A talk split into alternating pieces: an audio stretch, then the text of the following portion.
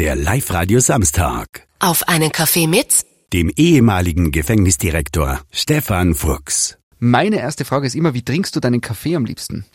Am liebsten trinke ich Cappuccino ohne Zucker. Oder guter Latte Macchiato. Jetzt muss ich gleich mit der Tür ins Haus fallen. Wenn man im Gefängnis sitzt als Insasse, Insassin, kann man da Kaffee bestellen? Einfach so, wenn man Lust hat auf einen Cappuccino? Äh, nein, das kann man nicht. Das, da wären manche Bürger sehr irritiert, weil man das könnte sozusagen wie im gehobenen äh, Hotelsektor eine Bedienung. Nein, es gibt einen ganz normalen Frühstückskaffee. Das ist ein, ein, ein Filterkaffee wie in irgendeiner Pension, sage ich vielleicht. Äh, und ansonsten haben sie die Möglichkeit, selber Kaffee zu kaufen und dann halt mit dem Heißwasserbrüher sich selber einen Kaffee zu brühen. Du warst äh, Gefängnisdirektor vom sogenannten Ziegelstadel. Also du warst äh, dort tätig über drei Jahrzehnte. Wie lange warst du Gefängnisdirektor? War ich knapp 15 Jahre, von 1992 bis 2007. Und jetzt die letzten Jahre noch im Ministerium tätig. Genau, zunächst in der Strafvollzugsakademie, die für ganz Österreich das Vollzugspersonal aus- und fortbildet und zuletzt die letzten Jahre im Justizministerium in der sogenannten Generaldirektion, die für den gesamten österreichischen Vollzug zuständig ist. Und da hören wir schon, das, wo das Gefängnis dann im Endeffekt das Haus ist, wo das stattfindet, ist der Strafvollzug.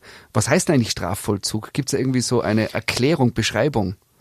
Ja, der Vollzug von gerichtlich verhängten Freiheitsstrafen. Deshalb Strafvollzug. Das Gericht verhängt eine Freiheitsstrafe und der Vollzug hat sie dann eben umzusetzen oder zu vollziehen, wie es so schön heißt. Anlass für unser Treffen ist auch ein Buch, das du geschrieben hast. Stefan Fuchs, der Ziegelstadel und ich, Erinnerungen eines Gefängnisdirektors. Jetzt wollen wir bei unserem Gespräch heute ein bisschen so äh, quasi schmackhaft machen, auch auf das Buch, weil da gibt es natürlich Anekdoten, Geschichten und Einblicke, wie denn so ein Leben im Gefängnis ausschaut. Weil jetzt gibt's in unserer Gesellschaft ganz viele Leute, die sagen, okay, man weiß, wo der Ziegelstadel ist. Man kennt vielleicht noch in Österreich ein sagenumwobenes Gefängnis irgendwie mit dem Namen Stein, oder? Stein an der Donau Genau. Beispiel, ja. Und sonst denkt man sich, bin ich froh, dass ich da nichts damit zu tun habe. Und einen anderen Prozentsatz gibt, der ist ein bisschen kleiner, die waren schon einmal in irgendeiner Form mit sowas konfrontiert. Warum hast du das Buch geschrieben? Meine Motivation, das Buch zu schreiben, kommt von daher, weil ich gemerkt habe, dass die meisten Menschen, die normale Bürger sind, sage ich jetzt einmal, keine Ahnung haben, wie es eigentlich im Gefängnis wirklich zugeht.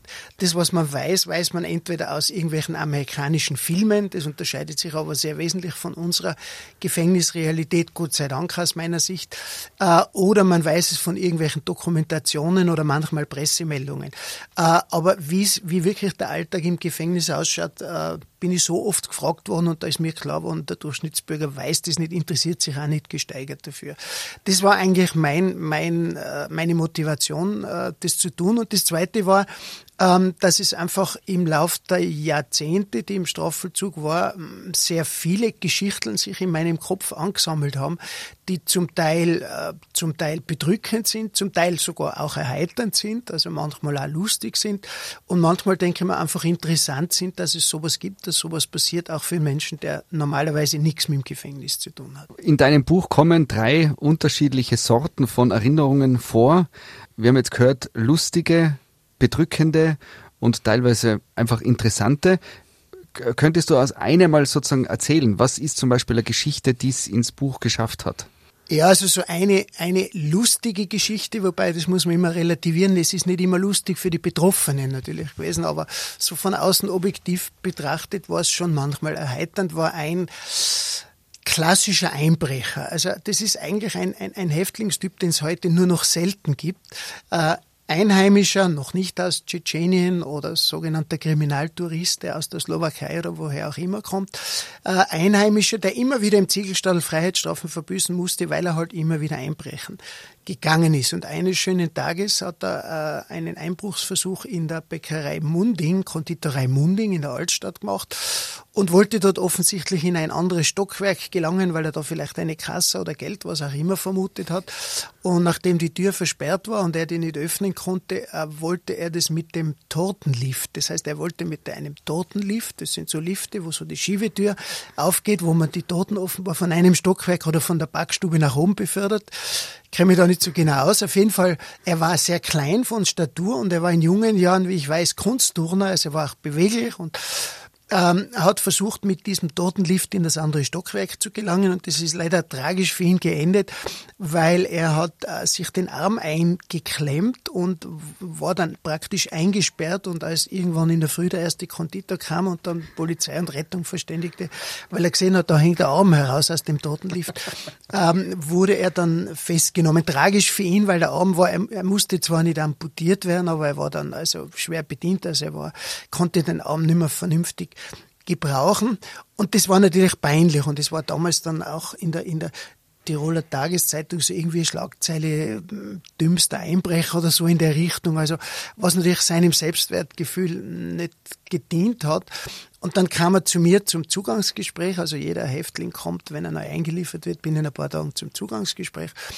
Und ähm, ich habe dann natürlich darauf angesprochen, auf dieses sein Missgeschick. Und dann hat er mal gesagt, nein, hat er gesagt, das ist, was in der Zeitung ist, das ist ja völlig falsch. In Wirklichkeit war es ja ganz anders. dann habe ich gesagt, ja, wie war es denn? Erzählen Sie mir. Da hat er gesagt, naja, in Wirklichkeit wollte er eigentlich sein, seinem Leben ein Ende setzen und es war ein Suizidversuch.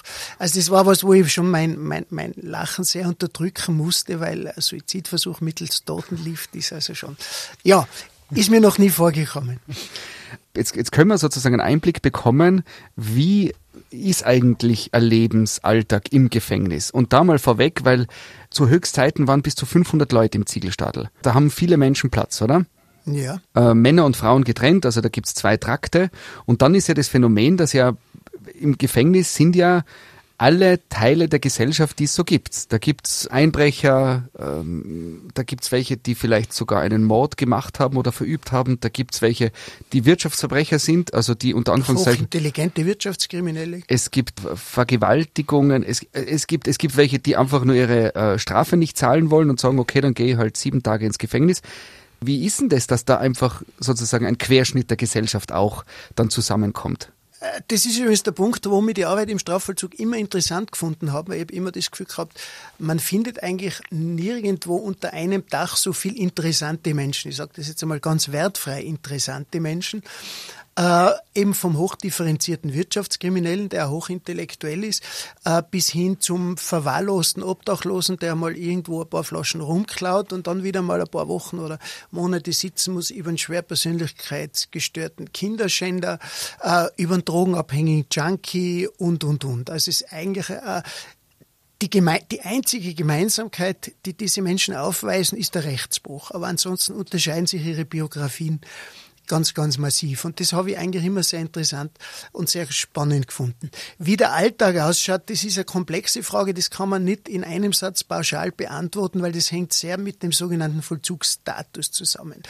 Vollzugsstatus soll heißen, wenn man zum Beispiel in Untersuchungshaft kommt. Untersuchungshaft ist die Haft, bevor man verurteilt wird, wenn eben das Gericht befindet, es bestehen Haftgründe. Solche Haftgründe können sein eine Fluchtgefahr, neuerliche Tatbegehungsgefahr oder dass man versucht, Zeugen zu beeinflussen, sich zu verabreden, dann wird man sozusagen vorweg, und das Delikt muss schwer genug sein, also wegen einem Ladendiebstahl kommt man nicht in Untersuchungshaft. Dann kann man mal sozusagen vorweg schon in Untersuchungshaft kommen und diese Zeit wird dann auf die Strafhaft, die verbüßte Zeit angerechnet. Da ist es relativ schwierig, weil man da im Normalfall nicht arbeiten kann und da verbringt man in der Regel den Großteil 23 Stunden des Tages äh, am Haftraum. Offiziell heißt es Haftraum, nicht Zelle. Im Volksmund sagt man Zelle. Das heißt, man kommt eigentlich nur eine Stunde in den Hof raus, wo man die Runde marschieren kann. Das ist schon eine sehr, sehr belastende Situation. Bei den Strafgefangenen hängt es dann davon ab, wenn das jetzt ein besonders gefährlicher Strafgefangener ist, dann ist er natürlich auch im geschlossenen Vollzug, wie das heißt. Wenn es jetzt aber ein Strafgefangener ist, der keine lange Freiheitsstrafe zu verbüßen hat, der auch nicht als gefährlich eingeschätzt wird, der vielleicht sogar selber die Haft angetreten hat, auch das kommt relativ oft vor. Jemand wird verurteilt, bekommt bekommt dann vom Gericht das Schreiben, binnen eines Monats hat er die Haft im Ziegelstadel, Völserstraße anzutreten. Äh, dann besteht ja kein, kein Grund, den also ganz, ganz massiv und äh, hochsicherheitsmäßig anzuhalten. Da kann durchaus sein, dass er zum Beispiel auch für Außenarbeiten eingeteilt wird, bis hin zur höchsten Stufe der Lockerung. Gelockerter Vollzug nennt, nennt es das Strafvollzugsgesetz, äh, der sogenannte Freigang, wo sogar möglich ist, dass er außerhalb der Anstalt arbeiten kann. Schaut in der Praxis so aus, er geht in der Früh äh, hinaus und kommt nach der Arbeit äh, dann wieder zurück. Also daraus sieht man, dass das sehr, sehr unterschiedlich ist und es kann durchaus sein, dass jemand, der im Ziegelstadel war, äh, sagt, wenn man fragt, na, das war ja ganz, ganz furchtbar, ich bin nie aus meiner Zellen ausgekommen, außer der Stunde Spaziergang. Und ein anderer sagt, na, das war eigentlich relativ locker, ich habe arbeiten gehen können. Und beide sagen die Wahrheit. Sie waren eben in unterschiedlichen Vollzugsregimen. Was ich jetzt schon gehört habe, man sagt nicht äh, Gefängniszelle. Offiziell heißt es Haftraum, ja. Gibt es sonst so Missverständnisse, die jetzt sozusagen, wo man in der Gesellschaft äh, vielleicht äh, mehr den Hollywood-Film vor Augen hat, wie das, wie es in der Realität ausschaut im Gefängnis? Oder was sind denn die größten Missverständnisse, die man vielleicht hat? Ja, also ich glaube, dass die meisten Leute, vermute jetzt einmal, die nichts mit Vollzug zu tun haben, eben glauben, äh, jeder Häftling ist ständig und permanent eingesperrt auf seiner Zelle. Das, glaube ich, ist ein weit verbreiteter Irrtum. Strafgefangene sind zum Beispiel zur Arbeit verpflichtet und die Justizanstalten, so auch der Ziegelstadel, äh, verfügt über eine ganze Reihe von äh, Betrieben, wo die Häftlinge Arbeitsmöglichkeiten haben. Das ist auch ein wichtiger Punkt, eine Tagesstruktur zu geben, äh, weil das ist ja absolut tödlich psychisch und auch für die Gesundheit, wenn man 23 Stunden im selben Raum verbringen muss, noch eingesperrt, noch dazu mit Zeitgenossen, die man sich nicht selber aussuchen kann. Eben die Strafgefangenen sind zur Arbeit verpflichtet vom Gesetz. Das ist auch gut so und macht da Sinn. Die meisten sind auch sehr froh über Arbeit. Zum einen, weil sie sich ein bisschen was verdienen und damit einmal in der Woche im äh, Gefängnisshop äh, was einkaufen können. Und zum zweiten, weil es eben einfach eine Tagesstruktur gibt und eine Ablenkung ist und man kommt aus dem Haftraum raus. Mhm. Äh, liege ich richtig, habe mal gehört, dass egal wo man in der Welt, egal welche politische Struktur, mehr oder weniger ist immer ein gewisser Anteil einer Gesellschaft in irgendeiner Form eingesperrt oder im Gefängnis. Und da sind nicht große Unterschiede. Also es gibt in dem Sinn wenig Kulturen oder Gesellschaften, wo es zum Beispiel keine Gefängnisse gibt. Weiß man da was aus wissenschaftlicher Sicht, warum sozusagen bei einem Zusammenleben von Menschen es offensichtlich ist immer einen gewissen Anteil braucht, der in irgendeiner Form weggesperrt ist. Äh, natürlich, ja, das kennt man. Also es ist offensichtlich so, dass jede Gesellschaft, egal in welchem Winkel der Welt, Menschen produziert, sage ich jetzt einmal, die abweichendes Verhalten zeigen. Ich nenne es jetzt einmal abweichendes Verhalten, die einfach Dinge tun, die andere nicht tun. Und wenn es dann andere schädigt, dann sind wir irgendwo im, im Bereich der Kriminalität. Und der Einfallsreichtum, wie man mit solchen Menschen umgeht, ist aus meiner Sicht nicht extrem groß gewesen, wenn man denkt, das Gefängnis ist ja keine neue Institution, gibt schon rund 500 Jahre. Ähm, und da hat sich, ja, natürlich hat sich was verändert gegenüber vor 500 Jahren, aber der Grundgedanke ist eigentlich immer nur derselbe. Das heißt, sehr kreativ ist aus meiner Sicht die Menschheit nicht beim Umgang mit Menschen, die die Straftaten äh, begehen. Natürlich gibt es Menschen, die, die sehr schwere Straftaten begehen, äh, wo es absolut notwendig ist, die auch in einem geschlossenen Vollzug zu verwahren, äh, um, um, uns Bürger alle zu schützen. Das ist aber nach meiner Erfahrung ein, ein sehr kleiner Prozentsatz. Und bei sehr vielen könnte man mit anderen mit anderen Formen der Bestrafung oder des Umgangs mit diesem abweichenden Verhaltens aus meiner Sicht mehr erzielen und auch billiger erzielen. Also billiger für die, für die ganze Gesellschaft.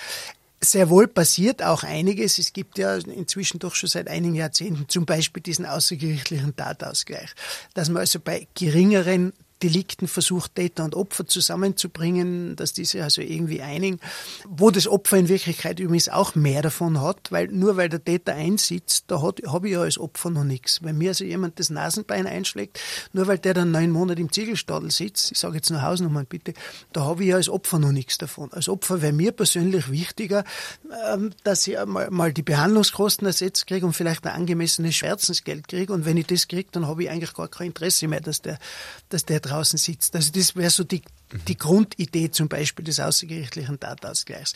Also ein bisschen was gibt schon, aber im Wesentlichen ist das Gefängnis immer noch unbestritten. Also in der Gesellschaft, ich hätte nie die Diskussion gehört, brauchen wir noch Gefängnisse. Aber gibt es da Gesellschaften, die da äh, andere Ideen haben? Also gibt es da irgendwie in anderen Ländern äh, innovative Erfindung, Erfindungen, um, um das zu verändern? Oder? Naja, früher, ich glaube bis zurück zur Bibel, wobei bin ich zu Bibelfest, aber gab es ja das Instrument der Verbannung, die wurden dann irgendwo verbannt, aber das hat natürlich auch mit geografischen Gegebenheiten zu tun. Völker, die über Inseln verfügen, die können das relativ leicht nicht, die bringen den dann mit einem Boot auf eine Insel, setzen ihn dort aus und dann äh, und dann soll er schauen, wie er über die Runden kommt. Mhm. Inseln ist schwierig in Österreich. Also, das haben wir nicht, aber ansonsten, wie gesagt, sehr viel mehr Möglichkeiten als, als Gefängnis oder Narrentürme auch früher für die, für Menschen, die vielleicht also irgendwie psychische Krankheiten gehabt haben und aus diesem Grund Straftaten begehen.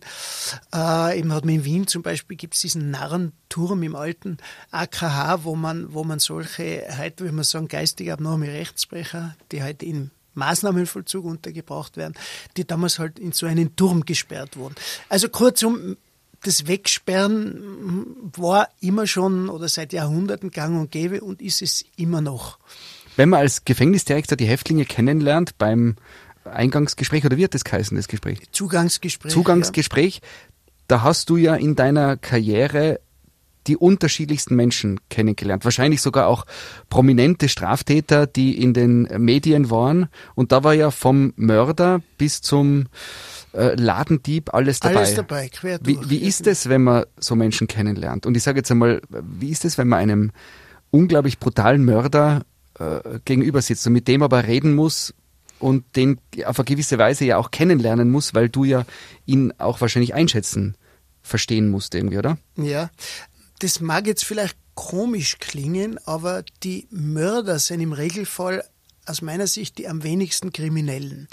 Warum? Sie haben zwar äh, das schwerste Delikt begangen oder eins der schwersten, das man begehen kann, aber ich werde gleich erklären, warum. Die meisten sind eigentlich Menschen wie du und ich, die, die aufgrund äh, irgendwelcher äh, Entwicklungen in, in ihrem Leben, irgendwelcher Beziehungskonstellationen äh, einfach dazu gekommen sind, das Delikt zu, zu begehen. Klassisches Beispiel der Eifersuchtsmörder mir ist jetzt ganz wichtig, nicht falsch verstanden zu werden. Ich will es also nicht entschuldigen und rechtfertigen, äh, aber ich will es nur erklären. Also ich, ich habe eine ganze Reihe von Eifersuchtsmördern kennengelernt. Das waren ganz normale Bürger, die ganz normal im Leben integriert waren, die einen Job gehabt haben, zum Teil sogar sehr gute Jobs gehabt haben, ähm, äh, die eben aufgrund ihrer Eifersucht, was teilweise wahrscheinlich sogar behandlungs bedürftig dann wäre, ähm, so weit gegangen sind, dass sie die Partnerin getötet haben. In einem Fall auch umgekehrt, die Frau, die Frau ihren Mann. Ähm, in Österreich gibt's Gott sei Dank diesen, diesen Killer-Typ, den wir aus Filmen kennen, der mit dem schwarzen Anzug, mit der Sonnenbrille, mit dem Koffer rennt, wo er die Pistole drin hat, aufs Dach geht und dann in aller Ruhe das Zielfernrohr aufschraubt und dann anvisiert. Äh, den habe ich Gott sei Dank in Österreich nicht kennengelernt. Also das ist ein verschwindend kleiner Prozentsatz. Und insofern sind die, die wegen Mordes verurteilt werden, im Regelfall mit wenigen Ausnahmen meistens normale Bürger, auch meistens unvorbestrafte Bürger. Meistens. Klassische Ausnahme, der berühmte Jack Unterweger, darf man ja sagen. Äh, ich habe den noch persönlich kennengelernt, 1985, wie ich auf meinem Ausbildungsturnus war in der Justizanstalt Stein. Und der damals ja dann die bedingte Entlassung aus, nach seinem ersten Mord erreicht hat und äh, ja in die Wiener Schickimicki-Gesellschaft mittendrin eingedrungen ist und alle möglichen, auch sehr prominente Menschen haben sich für ihn eingesetzt und er saß im schneeweißen Anzug noch im Club 2, kann ich mich noch erinnern, also er wurde auch vom ORF äh, hofiert und so weiter. Äh, und nachher hat sich herausgestellt, dass er dann noch also mindestens neun oder elf Prostituierte ermordet hat. Und der sogar noch die Chutz gehabt hat, als freier Mitarbeiter des, des ORF-Rundfunk den Chefermittler zu interviewen. Also das muss man sich schon, schon vorstellen, diese, diese Frechheit muss man schon haben. Aber das sind absolute, absolute Ausnahmen. Aber die Mörder sind im Normalfall in vielen Fällen Menschen wie, äh, wie du und ich. Und dann gibt es natürlich welche, die versuchen, einen zu manipulieren, also insbesondere Betrüger. Bei Betrügern habe ich schon oft die Erfahrung gemacht, dass, dass man aufpassen muss, dass man, der, der, der versucht jetzt auch mit zu manipulieren, nicht? wie er offensichtlich draußen manipuliert hat und es geschafft hat, zum Beispiel äh, Bankdirektoren, äh, die, gehe mal davon aus, mit Vorsicht umgehen, aber also auch die so zu manipulieren, dass eben Betrugsdelikte möglich waren. Und manchmal waren auch welche dabei, mit denen, mit denen hatte ich Mitleid. Das mhm. sage ich auch ganz ehrlich. Äh, einfach aufgrund dessen, weil wenn man so ein bisschen die Biografie der Menschen kennenlernt Und wenn man sich dann ganz ehrlich selber fragt, wenn ich jetzt unter diesen Lebensumständen aufgewachsen wäre, wäre ich wahrscheinlich auch kriminell worden. Mhm. Jetzt gibt's ja auch diesen Fall, dass Menschen einfach was tun, was in der Sicht unentschuldbar ist. Und jetzt sage ich mal, äh, sicher sexueller Missbrauch bei Kindern zum Beispiel ja. ist ja, ja, ist ja irgendwie was, wo man, wo, wo es einem die Ganzelhaut aufzieht. Ja.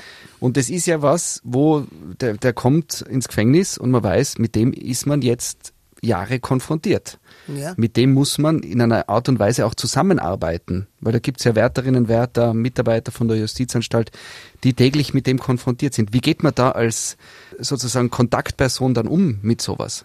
Ja, natürlich. Also Menschen, mit, vor allem die Sexualdelikte an Kindern setzen, also Kinderschänder unter Anführungszeichen, sage ich mal, sind natürlich nicht, nicht sympathisch. Ist ja keine Frage. Äh, viele von uns haben selber Kinder. Ich habe auch zwei Söhne, ich meine, mittlerweile vier Enkel schon. Und sind einmal per se natürlich nicht sympathisch. Die andere Seite ist, dass die also wirklich in aller Regel schwere Störungen, schwere mhm. psychische Störungen aufweisen. Bitte auch wieder mir wichtig, keine Entschuldigung, aber ein Stück weit, ein Stück weit Erklärung. Und von daher habe ich persönlich mich nicht so schwer dann, äh, weil ich einfach diese Zuschreibung hatte, weil ich von der Psychologie herkomme und auch von der klinischen Psychologie, okay, der hat diese und jene Störung und von daher erklärt sich das. Aber natürlich, die Delikte selber sind manchmal wirklich schauderlich und lassen einem, wie du gesagt hast, die, äh, die, die Haare zu Berge stehen. Und da ist es halt so, dass die äh, einfach eine, eine hochprofessionelle Behandlung brauchen, um sie dann wieder einigermaßen guten Gewissens irgendwann äh, entlassen zu können. Und die meisten haben ja nicht lebenslang, das heißt, sie werden irgendwann wieder entlassen, ob nach drei, fünf, sechs oder acht Jahren, aber irgendwann kommt der Zeitpunkt. Und da sind wir beim Thema, jetzt, wenn jemand ins Gefängnis kommt, für neun Monate, für neun Jahre, lebenslang, auch lebenslang bedeutet ja in Österreich theoretisch, dass es irgendwann ein Ende der Haft gibt. Was soll denn eigentlich die Haft bringen? Was, was ist denn da jetzt sozusagen der moderne Stand der Dinge? Äh, bringt's was, wenn jemand drei Jahre quasi am nackten Beton schläft und möglichst ein unangenehmes Leben hat? Wenn er dann nach drei Jahren geht die Gefängnistür auf und, und der Gefängnisdirektor sagt, bitte auf Nimmerwiedersehen. Ja. Naja, es gibt ja ein, ein eigenes Strafvollzugsgesetz, das natürlich die Ziele des Strafvollzuges formuliert. Und ich formuliere es jetzt nicht in der Originalsprache, weil das klingt sehr juristisch, aber im Wesentlichen sind es zwei Ziele. Zum einen natürlich die Gesellschaft eine Zeit lang vor diesem Straftäter zu schützen, indem man ihn eben hinter Gittern, sage ich jetzt salopp einmal, setzt. Und die zweite, das zweite Ziel, und die Ziele sind gleichrangig, das betont das Vollzugsgesetz auch. Das zweite Ziel ihn möglichst so zu beeinflussen mittels erzieherischer, therapeutischer Maßnahmen, sozialarbeiterischer Maßnahmen, dass er nachher in die Lage versetzt wird, möglichst ein Leben ohne weitere Straftaten zu begehen. Natürlich kann der Vollzug ja nur ein kleines Mosaiksteinchen sein in diesem ganzen, äh, in dieser Gemengelage. Welche Chancen hat er dann wirklich, wenn zum Beispiel jemand in sein altes kriminelles Umfeld wieder zurückgeht, dann werden die Chancen, auch dann, wenn man, wenn man versucht, alle Maßnahmen, die man setzen kann, zu setzen, werden dann sehr schlecht sein. Wie ist es so aktuell? Was weiß man eigentlich, was bringt der Strafvollzug? wie viele Menschen, weil im Endeffekt geht es darum, wird wer rückfällig oder nicht, oder? Aus meiner Sicht ja. Das ist ja eigentlich das höchste Ziel des Strafvollzuges, möglichst wenige Rückfalltäter zu produzieren. Und das sozusagen meine, wäre meine Messlatte. Je weniger Rückfalltäter der Strafvollzug produziert, unter Anführungszeichen, weil er produziert sie in Wirklichkeit nicht, er trägt halt als ein Teil damit dazu bei, umso erfolgreicher ist er. Oder umgekehrt, natürlich umso weniger erfolgreicher ist er, je mehr er produziert. Und nachdem das Gefängnis doch sehr hohe Zahlen, die gehen immer ein bisschen auseinander, man muss da, äh, ist immer ein bisschen heikel, weil die Vollzugsformen unterschiedliche Vollzugsformen produzieren auch unterschiedliche Rückfallzahlen, aber insgesamt unterm Strich sind es mm, nahezu 70 Prozent oder rund 70 Prozent und nicht nur in Österreich, sondern auch in vergleichbaren Ländern, die eben wieder straffällig werden. Und das ist durchaus nicht erfreulich. Von daher müsste man eigentlich sagen, das Gefängnis ist keine erfolgreiche Organisation. Mhm. Man stelle sich vor, ein Krankenhaus, wo nur 30 Prozent äh, der Patienten wieder geheilt werden, wenn man sagt, die, die sperren wir sofort zu. Mhm. Aber gibt's da, gibt's da neue Ansätze, wo man diese Rückfallquote vielleicht in irgendeiner Form, oder gibt's da Ideen, was sind da Möglichkeiten? Es gibt schon. Es gibt also zum Beispiel bei einzelnen Gruppen, und das, was ich jetzt sage, das äh, sage ich auch wieder ganz bewusst, das wird auch vielleicht manche wieder irritieren. Sehr, sehr gute Chancen haben die Sexualstraftäter. Und zwar dann, wenn sie eine wirklich gute und professionelle Therapie bekommen. Wenn man den Menschen auf der Straße draußen fragt, haben Sexualstraftäter äh, ähm, gute Rückfallchancen, dann werden sie, oh, nein, die, die, die, die kommen immer wieder, die werden immer wieder rückfällig. Stimmt gerade bei der Gruppe nicht. Also die haben sogar extrem günstige Chancen im Vergleich mit anderen. Da kann man also durchaus Erfolge erzielen. Das Problem ist nur, dass natürlich die, die Akzeptanz in der Bevölkerung speziell für Sexualstraftäter eine sehr geringe ist auch irgendwie verständlich und nachvollziehbar. Das heißt also sozusagen, das, was rational am, am Tisch liegt, was man eigentlich nachweisen kann, kann man nicht immer so unbedingt umsetzen, weil die, die Gerichte bei der bedingten Entlassung halt auch bei Sexualstraftätern vorsichtiger sind als beim Einbrecher oder beim Betrüger. Mhm. Weil Eigentumsdelikte haben wesentlich höhere Rückfallzahlen als zum Beispiel Sexualdelikte, mhm. wenn sie behandelt werden. Wenn man Filme anschaut, Hollywood-Filme, gibt so dieses Bild, da kommt der Obergangster, der muss wieder ins Gefängnis und tritt seinen Haftantritt an und da geht die Türen auf und im Gefängnis raunen schon alle, jetzt kommt der wieder zurück und man merkt schon jetzt, irgendwelche Geschäfteln werden, werden, verändern sich und dann kommt der, der Boss, der Bosse wieder ins Gefängnis. Gibt es so Szenen im Ziegelstadel auch oder hat es sowas gegeben, dass wenn Persönlichkeiten quasi wieder ins Gefängnis kommen, dass sich dann irgendwas tut?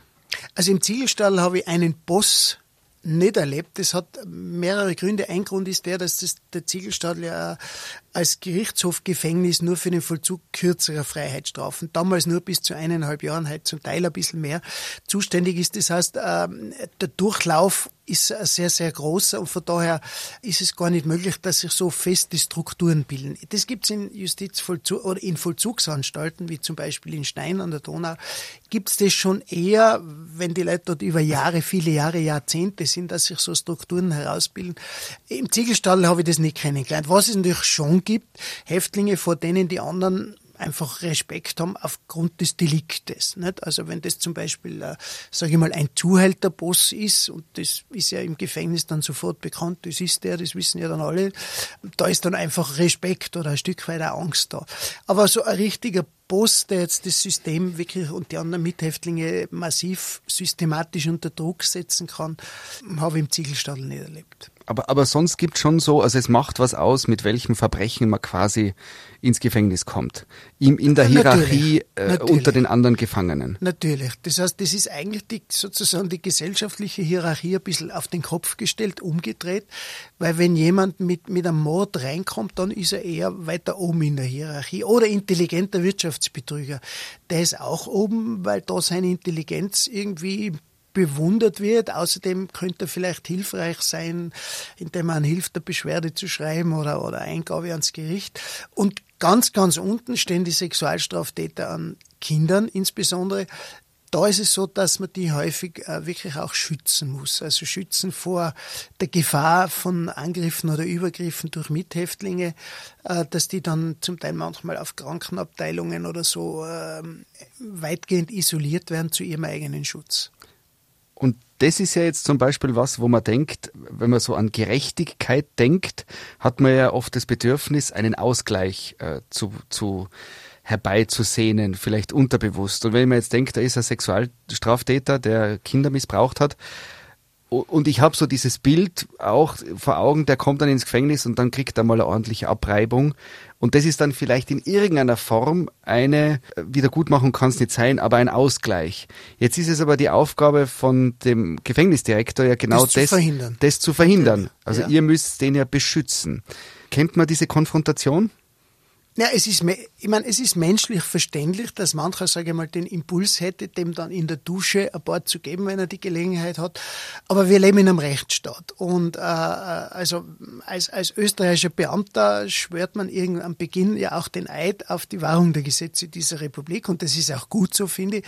Und im Rechtsstaat ist eben nicht vorgesehen, dass jeder, der gerade die Gelegenheit hat, äh, sich revanchieren kann und diesen gesellschaftlichen Ausgleich herstellen kann, sondern dass das eben die Aufgabe Aufgabe des Gerichtes ist und der Richter verhängt ein angemessenes Urteil. Und nur der und nicht andere haben äh, sozusagen sind der zweite, dritte, vierte Richter, der dann noch eins draufgeben kann. Und, und von dieser Art der Rechtsstaatlichkeit bin ich sehr überzeugt, auch wenn es bei wenig sympathischen Sexualstraftätern an Kindern manchmal irgendwo nachvollziehbar ist, wenn, wenn jemand diese Absichten hegt. Hat, hat dich irgendein Häftling sozusagen deine Karriere begleitet? Also gibt es da eine Person verbunden mit Anekdoten? Keine Ahnung, ich habe so diesen äh, Einbrecher, der alle eineinhalb Jahre wieder da ist und du schon wieder sagst, na, Servus Hans, du schon wieder. Ge ja, hat es so, so Fälle gegeben? Hat solche gegeben über viele Jahre, die immer wieder gekommen sind, zum Beispiel zum Teil auch, auch Drogenabhängige, zum Beispiel auch Drogenabhängige, die wirklich versucht haben, äh, an ihrer, an ihrer Abhängigkeit zu arbeiten, aber die es halt einfach nicht geschafft haben und immer wieder rückfällig wurden und aufgrund dessen auch dann immer wieder in Haft gekommen sind. Also gerade bei, bei Drogenabhängigen waren das einige, die, die immer wieder gekommen sind und dann, dann auch immer wieder sehr zerknirscht waren und, und zum Teil auch wirklich depressiv waren. Jetzt habe ich es wieder nicht geschafft und, und bei der letzten Entlassung war ich wirklich sicher, dass ich es schaffe und wieder habe ich es nicht geschafft. Also solche gab es schon auch, ja also eine Idee, die mir kommt, wenn ich mir jetzt vorstellen müsste, ich werde jetzt, begehe irgendwas Verbotenes und muss jetzt zwei Jahre in Ziegelstadel, ich glaube, diesen Moment, wenn dann so die Gefängnistür aufgeht und man tritt seine Haft an, das kann ja richtig, wenn man jetzt kein, kein harter äh, Verbrecher, äh, erfahrener Verbrecher ist, so, oder? Mit dem, mit der Persönlichkeit, die da dazugehört. Mhm. Also ich, ich stelle mir vor, da gehen ja dann die Emotionen durch, oder? Wenn man weiß, jetzt ist man zwei Jahren eingesperrt. Da könnte ich mir vorstellen, dass dann Häftlinge teilweise auch unglaublich sich in einer Rolle finden, die sie wahrscheinlich vorher nicht gekannt haben, oder? Was die Emotionen betrifft. Ja, natürlich. Also wenn ich selber denke, ich müsste eine, eine Freiheitsstrafe antreten, was ich am meisten fürchten würde, wären die Mithäftlinge. Jetzt nicht alle, aber man weiß ja nicht, mit wem kommt man zum Beispiel in einen Haftraum oder wie, wie man im Volksmund sagt, auf eine Zelle. Das beginnt einmal schon damit, dann ist ja eh noch relativ harmlos, der kann zum Beispiel, sage ich einmal, Hygienestandards haben, die deutlich unter meinen eigenen liegen. Nicht? Man teilt, man teilt das Klo dort, man teilt die, die Waschschüssel dort, im modernen Hafträumen die Dusche. Das ist ja dann alles nicht so schön, wenn man die dann nur selber putzt, weil den das nicht interessiert. Das ist ja aber noch die harmlosere Form. Die schlimmere ist, nicht, wenn der dann versucht, mich hm, zu irgendwas zu nötigen, was weiß ich, dass er mal versucht, Geld abzupressen oder äh, dass er versucht, äh, mit zu erpressen und beim Einkauf 30 Prozent, was du nächste Woche einkaufst, geht an mich, bis hin zu im schlimmsten Fall sexuellen Attacken. Also das ist das, was, was ich am meisten fürchten würde, welchen Mithäftlingen ist man in welcher Form ausgeliefert. Hast du äh, Menschen erlebt, die die Haft antreten, weil sie wirklich was Schlimmes getan haben? Und ich stelle mir jetzt so das Bild vor und dann weint der aus Verzweiflung und ja, natürlich gab's das. Wobei, was Schlimmes getan haben, das, äh, wenn jemand selber die Gelegenheit hat, selber die Haft anzutreten, dann war das Delikt nicht so gravierend, weil sonst wäre er ja nicht auf freiem Fuß zur Verhandlung mhm. gegangen, dann wäre er in Untersuchungshaft gewesen und dann aus der Untersuchungshaft. Dann geht es quasi langsam. Äh, genau. Also dann wächst man da sozusagen genau. auch in das also rein. Also die Freiheitsstrafen, die die Betroffenen selber antreten können, sind also in der Regel äh, bis zu maximal am Jahr, meistens von wenigen Monaten und meistens sind es Menschen, die eh sozial integriert sind. Mhm. Und deshalb wurde keine Urhaft verhängt, weil eben keine Tatbegehungsgefahr war. Äh, und die natürlich äh, haben die oft geschildert, dass sie also Panik und Angst haben, ist aber auch nachvollziehbar. Das ist zum Beispiel was, was mir bis jetzt nicht bewusst war, dass wenn man ja ins Gefängnis kommt, ist man ja mit ist man in Österreich zu zweit in der Zelle oder zu viert? Wie ist das? Gibt's da? Ja, das ist ganz unterschiedlich. Also früher gab es sehr große Hafträume, also bis äh, in meiner Anfangszeit im Ziegelstadt in den 80er Jahren bis zu acht oder sogar neun. Mittlerweile, also alles, was saniert oder neu gebaut wird, bemüht, bemüht man sich eher Zweierbelegungen beziehungsweise äh, Einzelhafträume. Wobei das mit der Einzelhaft ist auch ganz interessant. Äh, manche denken wahrscheinlich, Bürger draußen Einzelhaft ist sozusagen eine zusätzliche Strafe. In Wirklichkeit ist es eher eigentlich ein Privileg. Also wie draußen noch Anschlussleiter war, war es eher so, dass die Nachfrage nach Einzelhafträumen größer war als das Angebot. Genau aus dem Grund, weil viele sagen, ich will eigentlich meine Ruhe haben, wenigstens am Haftraum. Bei der Arbeit bin ich eh mit anderen konfrontiert, mhm. aber wenigstens da habe ich meine Ruhe. Also da und, und da kann ich mir selber den Haftraum sauber halten und einrichten. Jetzt habe ich so die Vorstellung, ähm, äh, Erinnerung an eine Jugendfahrt oder der in der Schule hat es gegeben die, die Skiwoche. Da ist man auch sozusagen in Konstellationen in einem Schlafraum, die man nicht unbedingt aussuchen kann. Aber beim Skilager, wenn es irgendwie Probleme gegeben hat, hat man zum Klassenvorstand gehen können und sagen können, können ich bitte ins andere Zimmer. Wie ist es im Gefängnis? Kann man da sagen, wir verstehen uns nicht so gut, mein Zellenkollege und ich?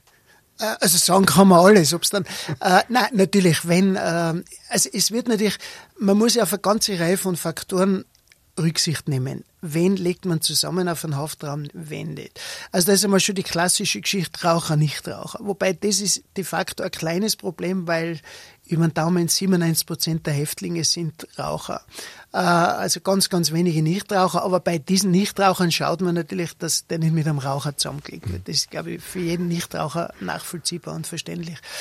Dann natürlich, also auch auf die Delikte muss man ein bisschen schauen. Also welche Arten von Delikten legt man zusammen? Dann Nationalitäten. Es gibt also Nationalitäten, die sich sehr schwer miteinander tun. Und dann gibt es eben, ja, Nationalitäten, die sich besser verstehen und welche, die sich gar nicht verstehen. Also zum Beispiel damals zur Zeit des, des Krieges auf dem Balkan äh, konnte man Serben und Kroaten nicht zusammenlegen, weil die haben Krieg geführt, also das hätte nicht funktioniert. Oder Bosnier zum Beispiel. Mhm. Also auch auf solche Dinge äh, muss man Rücksicht nehmen. Also wenn du so erzählst, wie es in einer Zelle äh, zugeht, ich bekomme nicht Lust, das auszuprobieren. Welche Rolle spielt die Abschreckung? Also ich denke, die Abschreckung spielt eine große Rolle in den Köpfen der Bürger. Ich gehe mal davon aus, dass die meisten Bürger denken, das Gefängnis schreckt ab. Das Gefängnis schreckt vielleicht ein Stück ab, aber es schreckt nach meiner Meinung in erster Linie die ab, die noch nicht drinnen waren. Die, die schon drinnen waren, schreckt es nur in, in geringerem Maße ab. Warum? Der Mensch ist also auch ein, ein Gewohnheitstier äh, und ähm, stellt sich also auch auf belastende Situationen meistens relativ gut ein. Äh, und wenn's die, wenn die große Abschreckung funktionieren würde, äh, dann wären ja die Rückfallzahlen nicht so hoch. Übrigens auch die Kriminologie kann das nachweisen, dass die Abschreckung in der Regel nicht funktioniert. Da gibt es also ganz alte Quellen im, im Mittelalter, als nur üblich war, also hinzurichten, und zwar öffentlich hinzurichten. Damals gab es ja noch keine anderen Events, nicht? Und dann war das also halt ein Event, wo, weiß ich, wie viele hunderte oder tausende Menschen zusammenkommen sind, wenn, wenn da jemand am, am Galgen baumelte. Äh, und da gab es ja sehr viele Taschendiebe damals. Die Menschen hatten ja kaum was, nicht? Also jetzt Willen oder sowas. Äh, aber sie hatten halt ihren persönlichen Besitz bei sich. Und da gibt es also auch Berichte aus dem Mittelalter schon, dass anlässlich dieser Hinrichtungen die Taschendiebe äh, alle herkamen und dann am meisten Diebstähle verübt wurden. Also es ist auch schon ein Beleg, dass die Abschreckung nicht funktioniert. Nicht ein anderer Taschendieb wird gerade aufgehängt und genau bei dieser Veranstaltung sammeln sich alle anderen und, und äh, üben ihren Job aus. Oder man weiß es auch ganz gesichert aus der Kriminologie in Verbindung mit der Todesstrafe, das bei uns ja Gott sei Dank nicht gibt. Äh, da sind die USA ein ideales Forschungsfeld. Warum? Weil es gibt in den USA Bundesstaaten, die haben sie. Äh, es gibt welche, die hatten sie und haben sie abgeschafft. Es gibt welche, die haben sie, aber vollziehen sie nicht. Also da gibt es alle möglichen äh, Varianten. Und äh, da weiß man und ist gesichert, dass die Todesstrafe nicht in der Lage ist, also äh, Tötungsdelikte nur solche werden ja mit der Todesstrafe äh, belegt, ähm, zu verringern. Tendenziell ist sogar eher das Gegenteil der Fall, wo man so die Idee hat, naja, wenn der Staat mit seinen Bürgern brutaler umgeht, dann brutalisiere auch äh, die Bürger mehr. Mhm. Also dieser Wunsch, den man oft hat, äh, aufgrund einer Emotion, aufgrund einer schrecklichen Tat, Aug um Aug, Zahn um Zahn, das funktioniert nicht ganz. Ist rational nicht, nicht belegbar. Mhm. Klassisches Beispiel ist USA, Kanada, sind Nachbarländer. Kanada kennt die Todesstrafe nicht. In Kanada ist die Anzahl der schweren Gewaltdelikte deutlich geringer, viel, viel, um ein Vielfaches geringer als in den USA. Mhm. Also das, da spielen schon andere Gründe mit. Mhm. Ein Aspekt, der natürlich auch äh, zu einer Haft dazugehört, ist die, die Sexualität. Äh, das bedeutet ja nicht nur von der Gesellschaft weggesperrt sein, sondern auch von seiner Ehefrau, von seiner Freundin, von seinem Partner, so, von den Möglichkeiten, jemanden kennenzulernen. Kann man darüber reden, wie, wie äh, was passiert mit, und jetzt äh, sind Männer oft natürlich, ich glaube 95 Prozent der Häftlinge sind Männer, gell? und Männer ja. haben Triebe, die jetzt äh, noch einmal auch anders sind wie die von Frauen. Wie, wie geht's denn mit der Sexualität im Gefängnis? Noch dazu großteils jüngere Männer, weil äh, die Masse der Häftlinge ist so zwischen 20 und 35 bis 40. Also in der Zeit, wo man als Mann auch ja, ja, die, die genau. meisten Interessen hat. Ja, muss man auch wieder differenziert sehen. Also auch der Gesetzgeber nimmt ja darauf Rücksicht. Es gibt die Möglichkeit des Ausganges. das ist jetzt vielleicht auch was, wo nicht alle großes Verständnis haben. Äh, Ausgang heißt, dass man gewisse Zeit äh, eben nach draußen gehen kann, nicht zu verwechseln mit dem Freigang zur Arbeit, sondern auch zur Aufrechterhaltung sozialer Kontakte, wie es im Gesetz heißt. Das heißt, das kommt für diejenigen Häftlinge in Frage, die keine allzu langen Freiheitsstrafen haben. Derzeit ist so, dass äh, der Strafretter zu erwartende Strafrest nicht mehr als zwei Jahre sein darf, unter, Entschuldigung, unter Einrechnung einer möglichen bedingten Entlassung. Ähm, und natürlich ein, ein, ein vernünftiges Verhalten, das also in, in der Haft sich äh, vernünftig äh, verhält und benimmt. Dann ist es möglich, dass er zweimal im Quartal zum Beispiel seine Frau, Familie, Freundin, Lebensgefährtin aufsuchen kann. Das heißt, das nimmt schon einmal eine, eine Spitze, was die Sexualität betrifft. Der zweite ist, dass es jetzt für Langstrafige, die diese Möglichkeiten nicht haben, seit, ja, wie lange ist das jetzt? Seit 10 bis 15 Jahren über den Daumen ungefähr, die Möglichkeit gibt von unüberwachten Besuchen, also in den Medien wurde es so als Kuschelzellen und so oft verkauft, auch unter bestimmten Voraussetzungen nur, wo also auch äh, sexuelle Kontakte möglich sind in der Haft und äh, für länger, was längerstrafige betrifft. Ja, und ansonsten wird die Sexualität halt so gelebt, wie, wie sie gelebt wird. Das habe ich auch vorher gemeint. Unter Umständen das Problem, wenn ein, ein Mithäftling dann mit seiner Sexualität nur so umgehen kann, dass, dass, dass ich dann als Sexualobjekt plötzlich in Frage komme für ihn. Und das wäre dann natürlich weniger schön. Das, was ganz interessant ist, dass ich glaube, 95 Prozent der Häftlinge sind männlich. So ungefähr, ja. Das ist eine ziemlich konstante Zahl. Und zwar auch nicht nur in Österreich, sondern auch in vergleichbaren Ländern. Da ist ja irgendwie schon ein großer Unterschied zwischen Mann und Frau. Also wenn ich mir vorstelle, nur 5 Prozent äh, der Häftlinge sind weiblich. Das ist ja eine Ungerechtigkeit, wie man sie sich oft andersrum wünschen würde, oder? Wenn man von, ja. von Frauenrechten oder von Gendern oder so spricht. Ja. Äh, wie ist das? Was ist der Unterschied, ob ich jetzt als Frau ins Gefängnis gehe oder als Mann? Naja, also Frauen sind natürlich streng getrennt, also es gibt keinen gemischten Vollzug. In, Im Ziegelstall gibt es eben einen, einen eigenen baulich getrennten Frauentrakt. Es gibt in ganz Österreich nur eine einzige äh, Justizanstalt für längere Freiheitsstrafen an Frauen, die ist im südlichen Niederösterreich, in Schwarzau am Steinfeld, übrigens in einem alten Habsburger Schloss untergebracht, das ist nur äh, am Rande. Ja, Frauenvollzug ist schon ein bisschen anders und bei Frauen gibt es nur ganz, ganz wenige Langstrafige, die also wirklich viele Jahre oder lebenslang haben. Das ist die absolute Ausnahme. Die meisten Frauen haben eher kürzere, kürzere Freiheitsstrafen. Äh, es kommt da bei Frauen selten zu gewalttätigen Auseinandersetzungen untereinander. Da werden so Konflikte und Rivalitäten eher, eher auf andere Art und Weise ausgetragen.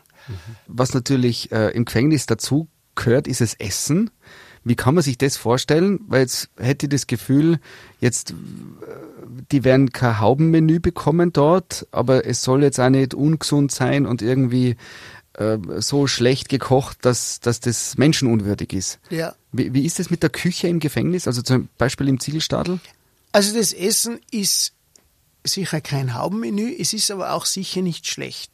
Äh, also zu den, zu den Aufgaben des Anstaltsleiters Leiters und auch des jeweiligen, das nennt sich Inspektionsdienst, das ist der leitende Beamte, der den Anschlussleiter außerhalb der Tagesdienstzeiten vertritt, wenn der frei hat, hat unter anderem die Verpflichtung, äh, und ich habe das auch selber immer gemacht und wahrgenommen, jeden Tag das Essen zu verkosten. Und zwar direkt in der Küche äh, vor Ort. Äh, und das ist also wirklich genau das Essen, das die Häftlinge bekommen. Es ist auch vom Vollzugsgesetz her und von einzelnen Erlässen des Ministeriums klar geregelt, wie die Verpflegung aus äh, zu sehen hat. Es gibt auch, ähm, auch rituelle Verpflegung für Muslime zum Beispiel. Es gibt ja mittlerweile sehr viele Muslime ähm, im, im österreichischen Vollzug oder auch äh, für jüdische Häftlinge, wenn es welche gibt. Äh, und dann gibt es natürlich entsprechende Schonkosten, wenn es ärztlich vorgeschrieben ist. Also Häftlinge sind ja auch krank. Ähm, übrigens in höherem Maße als die Durchschnittsbevölkerung aber das nur am Rande. Äh, und dann gibt's eben, wird immer entsprechende Schonkost vorgeschrieben, wenn jemand schwerer Diabetiker ist zum Beispiel. Mhm. Es gibt auch einmal ein Schnitzel, ich sage jetzt auch ganz bewusst, äh, natürlich nicht jeden Tag, sondern, weiß nicht mehr, vielleicht jeden zweiten Sonntag oder so. Also es ist nicht so, dass es nur das berühmte Brot und Wasser gibt. Es ist ein, sage ich mal, eine durchschnittliche Hausmannskost, die angeboten wird, die aber okay ist und die denke ich also auch nach meinem Verständnis passt, weil die Bevölkerung hätte wirklich kein Verständnis, wenn, das, wenn jetzt ein Haubenkoch im Ziegelstadel aufkochen würde. Aus dem Buch Der Ziegelstadel und ich, die Erinnerungen eines Gefängnisdirektors, können wir noch eine Anekdote hören. Ist vielleicht nicht uninteressant für die Hörer, was ich ja sicher hunderte Male gefragt worden bin, wie oft gibt es denn Ausbrüche? Genau, die Wie oft wird denn ausgebrochen? Also Ausbrüche im klassischen Sinn, dass jemand wirklich aus dem geschlossenen Gebäude durch eine Wand, wie auch immer, ausgebrochen ist, äh, gibt es im Ziegelstall, gelungenermaßen gibt es im Ziegelstall keinen einzigen, zumindest seit ich den Ziegelstall kenne, seit Anfang der 80er Jahre. Was es sehr wohl gab, war Fluchten aus dem geschlossenen Anstaltsbereich, aber aus dem Freibereich. Also nicht aus, aus, aus der Zelle, aus dem Haftraum, aber aus dem Freibereich, wo zum Beispiel die ganzen Arbeitsbetriebe untergebracht sind, wo er auch einen Zaun überwinden muss. Ähm, das gab es natürlich immer wieder, aber gelungenermaßen nicht sehr häufig. Wir hatten, und das ist vielleicht gleichzeitig auch ein kleines bisschen eine lustige Geschichte und dann aber auch eine ernste, ähm, bis Ende der 90er, also um die Jahrtausendwende, hatte der Ziegelstadel nach Süden hin keinen Zaun. Und das hat damit zu tun, dass ja das Ziegelwerk, das bis 1992 in Betrieb war, äh, nach Süden einen sogenannten Lehmberg hat. Ein sehr steiler Berg, wo der Lehm abgebaut wurde, aus dem dann die Ziegel produziert worden sind. Das ist übrigens der Grund, warum der Ziegelstadel Ziegelstadel heißt. Und dieser Lehmberg ist sehr steil und äh, sehr schwer noch zu überwinden. Und zu, der, zu den Tagesarbeitszeiten, wo Häftlinge draußen gearbeitet haben, waren auch Wachposten besetzt. Und von daher ist es selten, manchmal doch, aber selten zu Fluchten gekommen. Also die da versucht haben, über den Lehmberg hinaufzukrabbeln. Und das war dann dem ist die Justizwache eigentlich immer relativ entspannt begegnet, weil das war also wirklich schwierig und zeitaufwendig darauf zu kommen und sie mussten häufig also nur mit dem Kombi dann der oben den Weg rüberfahren und konnten ihn dann mehr oder weniger da in Richtung Natraboden einsammeln. Ich sage es jetzt ein bisschen flapsig, ganz so einfach war es nicht. Ähm, aber von daher war es auch nicht so einfach zu flüchten, obwohl wir keinen Zaun hatten. Äh, und wir haben uns damals natürlich bemüht, beim Ministerium immer schon also einen entsprechenden Sicherheitszaun zu bekommen. Und oft ist mir dann passiert, wie wir den gefordert haben, dass dann der Zuständige für die Finanz- und die Bau, Bautätigkeiten zuständige äh, Chef von uns gesagt hat, na, wie viele Fluchten habt ihr draußen gehabt im letzten Jahr? Und dann musste ich sagen, na, eigentlich keine. Und er sagt, na, wozu braucht's dann einen Zaun? Also ist ganz heiter, ist aber natürlich nicht mehr zeitgemäß. Ich habe damals gesagt, wahrscheinlich sind wir das einzige Gefängnis auf der ganzen Welt, das nach einer Seite keinen Zaun hat. Mittlerweile gibt es das alles und nicht nur einen normalen Zaun, sondern gut abgesichert, auch mit Videoüberwachung und Doppelstreifen äh, und so weiter. Aber tatsächlich ein Ausbruch, um wieder zurückzukommen aus dem geschlossenen Bereich, äh, ist mir kein einziger in Erinnerung. Es gab eine sehr spektakuläre Flucht eines ganz besonderen Häftlings und zwar erfolgte die auf dem Weg ins Gericht. Es müssen ja Häftlinge für Verhandlungen, für Einvernahmen durch Richter also immer ins Gericht hineingebracht werden, was zur Folge hat, dass eigentlich ein ständiger Pendelverkehr von, von Anstaltskombis zwischen Gericht und Anstalt stattfindet. Und da hatten wir einmal einen ganz besonderen Häftling, äh, der ins Gericht zu einer Einvernahme gebracht wurde und der Kombi fährt am Südring hinein und beim Westbahnhof biegt man links in die Andreas-Hofer-Straße ab und dann zum Gericht hinunter und ähm, da ist eine, eine Ampel, die erfahrungsgemäß relativ lange, auch noch heute, lange Rotphase, also muss relativ lang warten, bis man dann grün bekommt, um links abzubiegen. Und das wussten die offenbar. Er hatte einen Fluchthelfer und plötzlich der Kombi steht da bei Rot, plötzlich fährt der Motorrad vor. Der Motorradfahrer reißt von außen die Tür auf. Der Häftling springt, trotzdem er mit Handschellen geschlossen war, er drückt die, die Wachebeamten mit dem Sitz, mit der Lehne des Sitzes nach vor, springt raus, springt aufs Motorrad und weg. Das war so die spektakulärste Flucht aus dem Ziegelstadel, die mir in, in Erinnerung ist. Das war irgendwann in den 90er Jahren. Und ist der, der betroffene Häftling wieder gefangen oder äh, Ja, das war wirklich ein ganz besonderer Häftling, der war aus dem Bereich der Geheimdienste und war offenbar in geheimdienstlicher Tätigkeit im internationalen Waffenhandel tätig und äh, war ein völliger Ausnahmehäftling und ist dann, er war australischer Staatsbürger und, ist dann irgendwann nach Australien äh, ausgeliefert worden. Aber das klingt ja jetzt wie, wie im Film.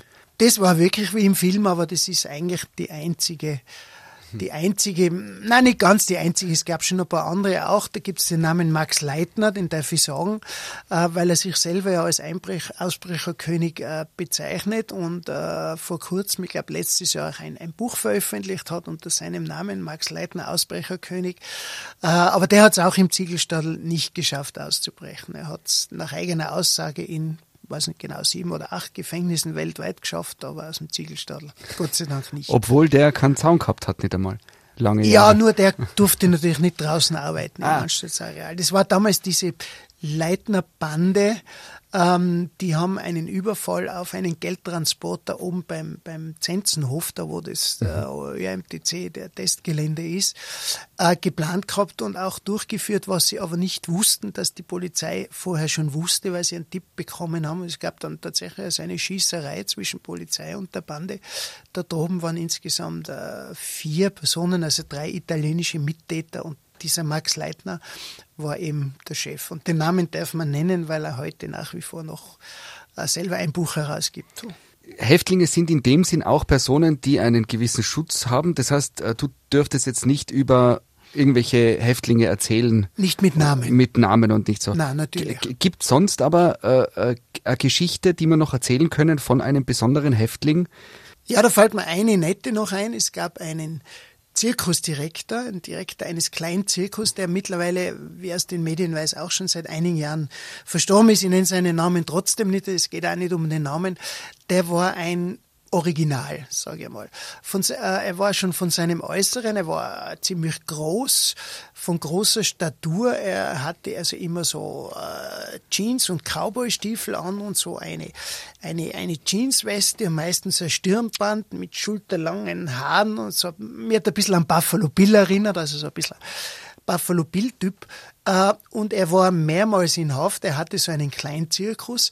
Äh, und er war also zum Teil war er auch Gewalttäter, also er hatte einige Körperverletzungen begangen. Er ist auch mit seinen Zirkusmitarbeitern nicht immer fein umgegangen. Einmal hat er einen seiner Zirkusmitarbeiter kurzerhand an, an den Löwenkäfig gefesselt. Das ist dann ein paar Stunden am Löwenkäfig kränkt und gesessen. Und der musste eben einige Mal in Haft, unter anderem auch, weil er mit seinem Zirkus in irgendwelchen Gemeinden sich auf einer Wiese niederlassen hat, sein Zelt aufgestellt hat, ohne irgendwelche Genehmigungen oder, oder Erlaubnis zu haben. Und da ist dann schon fallweise vorgekommen, wie dann der, der Bürgermeister oder die Gemeinde gesagt hat, na, er soll, er soll sofort sein Zelt abbauen und wieder gehen dass er denen auch gedroht hat, nicht? Und äh, unter anderem zum Beispiel gedroht hat, na ja, Bürgermeister, du wirst aber keine Freude haben, wenn die Löwen dann durch dein Dorf laufen. Das ist ja durchaus eine, eine beunruhigende Drohung, würde ich mal sagen. Und ähm, ja, und er war immer unschuldig. Also beim Zugangsgespräch, wenn man ihn gefragt hat, war er immer unschuldig. Und in einem Fall hat er mal, kann ich mich erinnern, dem Bürgermeister einer Unterländer Gemeinde ein paar Ohrfeigen gegeben. Da habe ich gesagt, na ja, aber dem, dem Bürgermeister von sowieso haben sie schon ein paar Ohrfeigen gegeben. Hat er gesagt, ja, aber der hat's verdient. also er hat da selber sich also auch die Rechtsprechung irgendwo angemaßt. Und ähm, bei der letzten Haft, da hat er mir dann, habe ich schon fast ein bisschen Mitleid mit ihm gehabt, weil da hat man ihm dann mehr oder weniger alles weggenommen. Also es war ein jahrelanges behördliches Verfahren. Seine Löwen wurden dann in den Safari-Park nach Gensendorf gebracht und das hat ihm also wirklich irgendwo, irgendwo das, das Herz rausgerissen. Und da gibt's noch eine eher lustige Geschichte. Er war auch schwerer Diabetiker und hat versucht, diese Diabetes einzusetzen, um Haftuntauglichkeit zu erreichen. Also wenn man besonders schwere Erkrankung hat, ist es möglich, dass das Gericht sagt, okay, der ist jetzt haftuntauglich, äh, wird enthaftet. Ähm, äh, er hat also die damalige Anstaltsärztin und mich hat er wegen Mordversuch angezeigt. Das habe ich auch im Buch niedergeschrieben, in dem er behauptet hat, wir würden ihm die Behandlung seiner Diabetes verweigern. In Wirklichkeit war es genau umgekehrt. Er hat versucht, die Diabetes eben einzusetzen, indem er zum Beispiel eine zwei Liter Flasche Coca-Cola äh, auf einen Satz ausgetrunken hat, um eben seinen Zuckerspiegel völlig äh, entgleis entgleisen zu lassen und ähnliche Dinge. Äh, aber das hat man sozusagen eine Anzeige wegen Mordversuch äh, eingebracht. Die aber, Gott sei Dank. Also ja, ja, also das, das, der das- habe ich auch gelassen entgegengesehen, muss ich ehrlich Eine Rolle, die auch ganz interessant ist, wo man eigentlich, da kennt man auch Filme, irgendwie so einen Justizwachebeamten im Hollywood-Film, der mit seinem Schlagstock so die, die Zellengitterstäbe entlang rattert und, und mal dann gegen und irgendwer brüllt und dann geht's rote Licht an oder so. Äh, Justizwache, was, was ist das eigentlich für Job? Wie? Justizwachebeamter ist in meinen Augen ein sehr, sehr fordernder Job, der viel soziale Kompetenz erfordert, wenn man es gut macht. Im Grunde sind es Exekutivbeamte, haben also praktisch die gleichen Uniformen wie die Polizei, das gleiche Gehaltsschema, gleiche Dienstgrade. Äh, nur auf der Uniform minimale Unterschiede von den Aufschlägen, ist aber nur für Experten erkennbar. Und äh, sie haben wie der Name sagt, auch Exekutivgewalt. Das heißt, sie dürfen, wenn es die Situation erfordert, auch mit maßhaltende Gewalt, äh, wie es im Gesetz steht, gegen einen Häftling vorgehen. Zum Beispiel, ähm, wenn der jetzt einen Mithäftling als Geisel nimmt oder wenn er einen Justizwachebeamten äh, körperlich attackiert oder, oder ähnliches. Was auch wahrscheinlich immer wieder passiert, oder? Was passiert, ja, was auch immer wieder passiert, was, was leider heute, äh, also zumindest die Zahlen, die die Gewerkschaft der Justizwache vorlegt, belegen das häufiger passiert als früher hat aus meiner Sicht damit zu tun, dass, dass die Häftlingsklientel sich schon geändert hat, äh, in dem Sinn, dass heute sehr viel mehr gewaltbereite Häftlinge äh, in Haft sind, als das früher noch der Fall war. Das hat zum Teil damit zu tun, woher sie kommen, aus Tschetschenien oder woher auch immer, zum Teil aus Kriegsgebieten, wo sie vielleicht sogar im Krieg schon gekämpft haben und die Gewaltbereitschaft eine höhere ist. Aber um zurückzukommen, Justizwachebeamter ist ein sehr, sehr äh, fordernder Job, weil sie haben es ja täglich mit sehr, sehr schwierigen, zum Teil gestörten, zum Teil kranken, zum Teil äh, ähm, gewaltbereiten Menschen zu tun. Und die Tag für Tag zu handeln, ist wirklich eine, eine Aufgabe, die sehr, sehr fordernd ist. Mhm. Wenn man jetzt neugierig machen will auf den Job, was sind sozusagen die positiven Herausforderungen eines Justizwachebeamten, Beamtin? Der Job bietet an sich äh, äh, vielfältige Möglichkeiten, je nachdem, was, was, was für ein Typ man ist, sage ich mal, äh, sich, sich auch zu verwirklichen. Das klingt jetzt, klingt jetzt vielleicht komisch. Es ist ja nicht nur so, dass die die Türen auf und zusperren äh, und das Essen äh, zweimal am Tag oder dreimal am Tag hineingeben, äh, sondern die sind ja zugleich auch erster Ansprechpartner für die Häftlinge. Also zum Beispiel die Justizwachebeamten, die Abteilungsdienst versehen, das heißt auf der Häftlingsabteilung für all ihre Häftlinge zuständig sind, die sind ja also auch erster Ansprechpartner, die kriegen auch manchmal äh, das Fett ab, das ihnen eigentlich gar nicht gilt, weil der sich vielleicht über den Richter ärgert, weil er ihn so schwer verknackt hat, aber nur der Richter ist halt nicht greifbar, der Justizwachebeamte schon. Und von daher sind also Menschen, die, die gut mit schwierigen Menschen umgehen können, und die gibt es auch in, in der Justizwache, äh, haben da einen, einen wirklich fordernden Job. Und ich war manchmal ganz erstaunt, wie geschickt manche äh, Justizwachebeamte mhm. mit schwierigen Häftlingen umgehen. Es gibt das Gegenteil auch, wie in jeder Berufsgruppe wahrscheinlich, die also auch gezeigt haben, dass sie das nicht sehr gut können, aber die soziale Kompetenz, die da nicht wenige aufgewiesen haben, die war wirklich ganz, ganz beeindruckend. Oder sie haben auch andere Aufgaben, in den Betrieben zum Beispiel Häftlinge aus- und fortzubilden. Es gibt das wissen also auch die Durchschnittsbürger im Regelfall nicht, in den meisten Justizanstalten die Möglichkeiten, Ausbildungen zu machen, bis hin zu kompletten äh, Berufsausbildungen, Lehrlingsausbildungen mit, äh, mit Abschlussprüfung. Das heißt, die leiten zum Beispiel in einer Tischlerei, in einer Schlosserei ähm, Häftlinge an und begleiten sie bei ihrer Ausbildung bis hin zum, äh, zur Lehrabschlussprüfung. Mhm. Sie sind auch für die Freizeitgestaltung zuständig. Das ist, muss man jetzt vielleicht auch wieder erklären, nicht wie im Club Magic Life, ohne jetzt für einen Werbung zu machen oder ähnlichen Clubs als Animateur. Aber es ist auch für Häftlinge wichtig und auch im Gesetz vorgesehen, ihre Gesundheit zu erhalten, also zum Beispiel Sport mit ihnen, äh, mit ihnen zu treiben. Äh, es gibt auch einen Sportraum draußen, es gibt eine Turnhalle draußen oder handwerklich basteln, sich zu betätigen. Das heißt also, die Freizeit einigermaßen sinnvoll zu bestreiten und damit den Häftlingen auch eine Tagesstruktur zu geben. Mhm. Jetzt bist du mittlerweile ein Jahr in Pension als Gefängnisdirektor. Passiert es manchmal, dass du in Innsbruck oder Tirol unterwegs bist und quasi ehemalige Insassen wieder triffst? Ja, passiert immer wieder. Je älter man wird, seltener, aber es ist erst wenige Wochen her, dass dass mir jemand angesprochen hat bei einer Autowaschanlage. Ich hätte ihn nicht mehr erkannt, er hat mich erkannt und hat mich angesprochen. Und das ist in aller Regel in 98 Prozent äh, der Fälle sind es sehr positive Gespräche.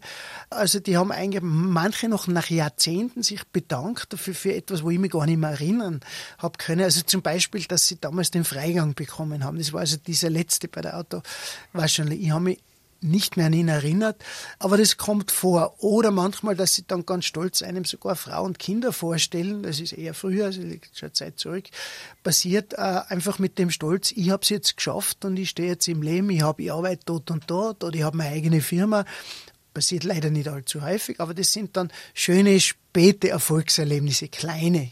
Klitzekleine Erfolgserlebnisse eines Vollzugsbeamten. Wird man privat als Gefängnisdirektor eigentlich oft auf das angeredet? Muss man da oft erzählen dann, wenn man irgendwen kennenlernt im Urlaub, du, wie ist denn das eigentlich? Ja, das natürlich. ist schon so klischeemäßig, oder? Natürlich, natürlich. Es war manchmal sogar so, dass ich dann gesagt habe, ich mache was anderes, einfach um zu vermeiden, dass man dann mindestens eine Stunde, äh, eine Stunde befragt wird. Aber manchmal, also auch mit, äh, will das gar nicht ins Negative, mit, mit, mit ernsthaftem Interesse, weil es die Leute halt nicht, nicht wissen und nicht kennen. Aber das ist mir sehr, sehr oft passiert. Mittlerweile kannst du ja verweisen auf das Buch, das du geschrieben hast und sagst, du, ja, ich war ja Gefängnisdirektor, bitte irgendwo kaufen und, ja. und, und. Äh, also wer neugierig geworden ist und noch mehr Geschichten vom Ziegelstadel und deinem Leben äh, erfahren will, das Buch Der Ziegelstadel und ich Erinnerungen eines Gefängnisdirektors kann man kaufen im Buchhandel und online. Ja, lieber Stefan Fuchs, danke für den Besuch bei uns im Studio, den gemeinsamen Kaffee. Ich danke auch, hat mir und Spaß gemacht. Alles, alles Gute weiterhin in der Pension. Danke. Das war Auf einen Kaffee mit dem ehemaligen Gefängnisdirektor Stefan Fuchs. Der Live-Radio Samstag mit Sebastian Possart. Weitere Podcast-Folgen hier auf www.liveradio.tirol.